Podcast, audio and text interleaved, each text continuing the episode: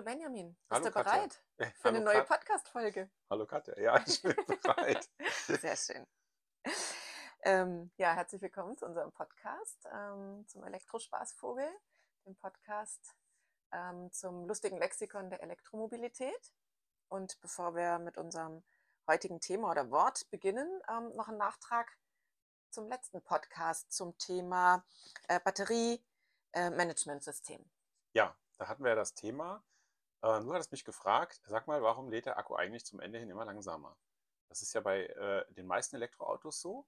Spätestens nach 80 Prozent wird die Ladeleistung runtergeregelt. Und ich hatte das letzte Mal so in Verdacht die Temperatur, ähm, aber das konnte ich mir nicht erklären, dass das nur das Einzige ist. Und es ist auch nicht das Einzige. Es hat äh, einen weitaus größeren Grund. Und Naja, es lädt ja auch langsamer, auch wenn die Batterie normal temperiert ist und man zum Beispiel mit 80 Prozent erst einstöpselt. Genau, ja. Ja. Also äh, dann, dann, dann lädt er auch weniger. Und das habe ich auch, ich habe, also Dank an Going Electric ist ein echt super, super Forum. Also wenn ihr auch mal Fragen habt oder so, könnt ihr gerne reingucken. Da habe ich dann die Antwort bekommen von einem, der sich gut auskannte. Der hat es ähm, sehr anschaulich erklärt. Also äh, die, die ähm, Akkus in den Elektroautos, die dürfen äh, nur eine maximale Spannung ähm, abbekommen. Also über eine bestimmte Spannung gehen sie kaputt. Mhm. Und ähm, man kann sich das so vorstellen, in diesen einzelnen Zellen hat man, äh, je mehr der Akku entladen wird, äh, sinkt dann auch die Spannung ab. Und wenn ich das Ganze jetzt laden will, muss ich dann natürlich eine Spannung anlegen, die höher ist als die Spannung im Akku, damit überhaupt ein Strom in den Akku reinfließt.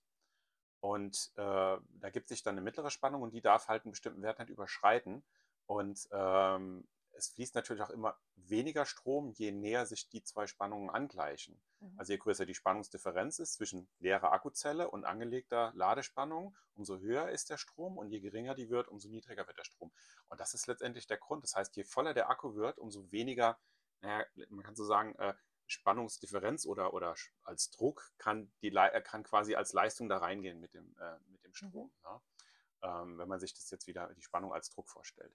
Und ähm, das ist äh, der Grund. Natürlich sind auch noch, also es, die meisten Akkus laden natürlich auch am Anfang mit einer, mit einer konstanten äh, Ladeleistung. Das liegt einfach daran, dass da wohl die Ladeleistung begrenzt ist durch das, was so im Akku an Elektronik und sowas aufgebaut ist. Da kann man halt auch nicht irgendwie ins Unendliche hochgehen, Mhm. sondern das ist so ein Maximum und es fällt aber Ja. zum Ende hin ab, einfach weil die, naja, weil, weil man äh, eine Spannungsdifferenz niedriger, weniger wird. Ja. Genau, ein gutes Batteriemanagementsystem kann das wahrscheinlich ein bisschen rauszögern noch, äh, Ja. dass es nicht bei 50 Prozent schon passiert, Ja, was ich auch gelernt habe, Akkus mit Kobalt sind da wohl unempfindlicher. Das heißt, die können, Mhm. oder wo noch mehr Kobalt drin ist, die sind wohl in der Lage, das noch ein bisschen, also dass diese Ladekurve nicht so früh abfällt, sondern ein bisschen länger hält. Ja. Genau, aber mehr wollen wir Gut, da jetzt auch gar nicht drauf genau. eingehen, aber ich dachte, das ist bestimmt auch ganz spannend. Wir starten Ähm, aber jetzt mal ja, mit unserem genau. Thema Das heute. neue Thema ist, Die Batteriemiete. Also ja. immer noch Batterie, was mit Batterie zu tun hat. Ja, man sagt komischerweise äh, Batteriemiete und keine Ja. Akkumiete. Ne? Wir haben Wenn die ganze Zeit ja auch von Batterie, Batteriemanagementsystem, ne? Und ähm, kommt auch noch ein Wort mit äh, Batterie. Die Batteriemiete ist eigentlich eine Akkumiete. Mhm. Ähm, sie bietet die Möglichkeit, den Akku des Elektroautos nicht zu kaufen, sondern zu mieten. Unterm Strich ist das aber teurer, da der Vermieter auch Geld fürs Büro, das Risiko, den Computer, das Telefon und die Verwaltung braucht. Aber man bekommt ihn kostenlos ersetzt, wenn die Kapazität unter einen bestimmten Wert sinkt. Der Tausch dauert manchmal aber einige Wochen und der neue Akku ist nicht viel besser als der alte. Minimal besser. Ehrlich gesagt, oft fast so schlecht wie der alte Akku. Ist natürlich jetzt ein bisschen überspitzt, ne? Ähm, Es ist vielleicht auch überspitzt, ähm, ähm, dargestellt, ja. aber ich wollte es gerne reinschreiben, weil Ja. das ist so äh, das, was ich gelesen habe. Also es gibt wirklich äh, Fahrer von, also wir können ja einfach vor- vorweg, das sind hauptsächlich französische Mhm. Autohersteller, die das Ich glaube, machen das mit der Akkumiete, bekannteste ist die ist Zoe. die Zoe, ne? Ja, Ja. und äh, da soll es wohl wirklich so gewesen sein, dass Leute dann gesagt haben, mein Akku ist jetzt äh, kaputt, also unter 80 Prozent gesunken und dann sind sie in die Werkstatt gefahren und es hat erstmal ewig gedauert, bis sie einen Ersatzakku Mhm. bekommen haben, weil generell ja, so wie es auch jetzt gerade, die Akkus äh, oder die ganzen Teile fürs Auto kaum zu kriegen sind. Und dann haben sie einen Akku bekommen und dann war der kaum besser als der Mhm. schlechte. Äh, Es war halt nur wieder über 80 Prozent. Und ähm, ja, Aber vielleicht können wir ganz kurz erstmal auf Vor- und Nachteile eingehen. Also Ja. es ist ja durchaus das Konzept. ja, ich ähm, ziehe es so ins Negative, ich muss aufpassen, ja. genau, hat ja durchaus auch äh, Vorteile. Und vielleicht gehen wir erstmal auf die Vorteile ein und schauen mal, was die Batteriemiete ähm, oder warum sich bei einigen Autoherstellern dieses Konzept durchgesetzt hat. Ähm, auch bei der Soja ja seit äh, 2020 nicht mehr. Ähm, aber doch sehr lange Jahre so gemacht wurde. Mhm. Also eines der Hauptgründe ist wohl tatsächlich, ähm, dass es damals angefangen wurde mit der Batteriemitte, weil viele äh, Elektroauto-Pioniere oder die ersten äh, Leute, die Elektroautos gekauft haben, Angst äh, davor hatten, dass der Akku schnell kaputt geht. Und ähm, mit dieser Batteriemiete ähm, hat man versucht, da die Angst auch zu nehmen. Was echt gut war, weil ich glaube, Ja. auch dadurch ist die Elektromobilität auch ein gutes Stück vorangekommen Ja. oder die Umsatzzahlen sind hochgegangen, um den Leuten die Angst zu nehmen. Also von daher ist es echt ein super Punkt, also auch sehr positiv. Ja. Ne? Ja. Und wichtig, ja. Natürlich hat sich damals auch keiner Gedanken gemacht, was passiert, wenn ich mein Auto verkaufe, wenn ich da jetzt was ja. miete. Ne? Auch Weil- da liest man natürlich, es ist doch schwierig mit dem Umschreiben, auch wenn es gesagt wird, es ist immer ganz einfach, es ist kein Problem, die zu übertragen. Man muss halt Ähm, aufpassen, dass man, mh. wenn man Verkäufer ist, auch den Mietvertrag mitverkauft. Sonst ja. zahlt man nachher die Miete von dem Akku und der Genau. andere hat schon das Auto. Ähm, da sollte man vorsichtig sein. Und ich fand es damals ganz schlimm, als ich meine, ich habe ja auch einen Gebrauchten gekauft, ähm, geguckt habe, weil man konnte nicht sehen, ist es jetzt mit Miete, ohne Miete? Mhm. Viele äh, Autohäuser, die jetzt gebrauchte Autos verkaufen, die, die, die schreiben es einfach nicht rein. Und dann denken, oh, super Schnäppchen. Und dann irgendwo im Kleingedruckten oder wenn man nachfragt, erfährt man erst, ja, es ist ein Mietakku. Und äh, das, das ist schwierig, weil auch die, äh, diese Online-Automärkte, die haben es noch gar nicht so richtig ein. Ja. Also das, Da gibt es keine Kategorie für, ne? Entweder mittlerweile gibt es das, aber das Ja. war eine Zeit lang gar nicht Ja. äh, rauszufiltern. Und dann ist auch die Frage natürlich, ob der, der das Auto reinsetzt, das anklickt Mhm. ne, oder richtig anklickt. Ja. Genau.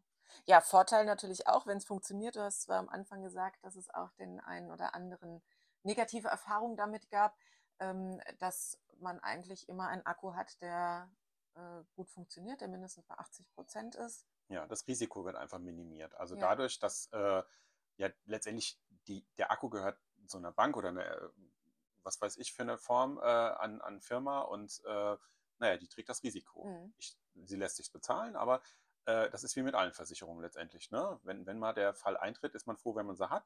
Ja. Und von daher ist das durchaus Ja. berechtigt und gut, ja, die Idee dahinter. Ja. Genau.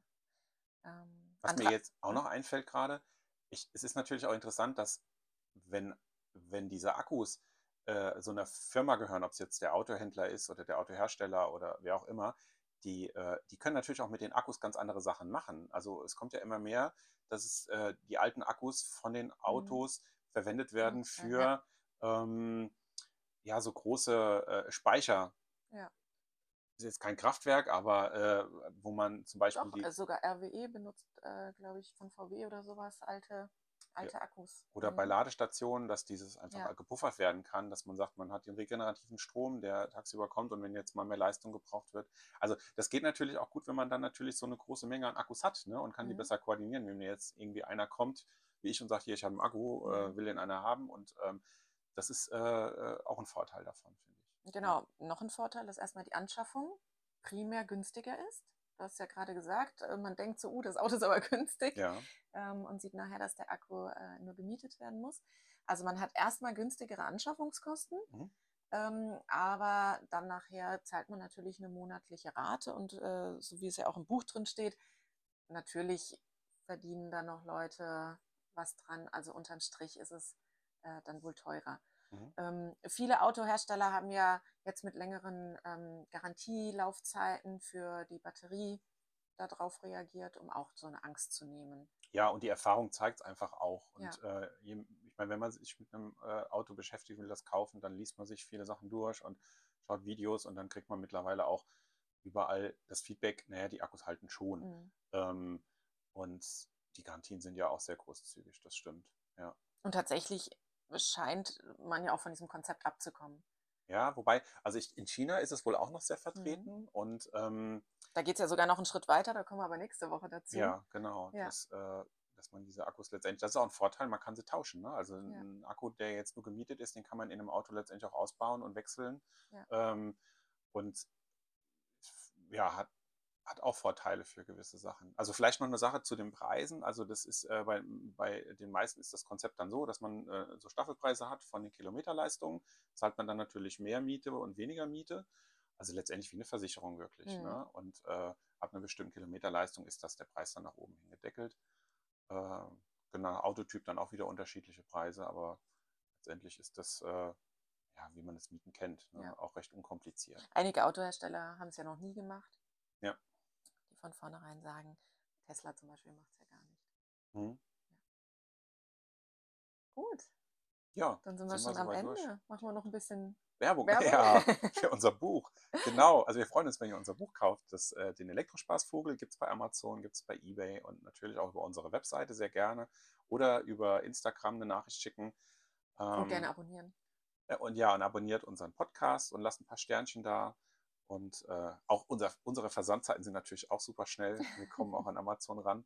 Und äh, also es spielt keine Rolle, wo ihr das Buch bestellt. Und es ist echt ein, schöner, ein schönes Geschenk für jemanden, der jetzt gerade so mit dem E-Auto angefangen hat. Aber ich habe jetzt auch schon das Feedback bekommen von Leuten, die E-Auto länger fahren, die sagen, es ist echt lustig und gut und äh, man kann dann halt nochmal nachschlagen und es äh, macht Spaß zu lesen. Danke fürs Zuhören. Ciao! Tschüss.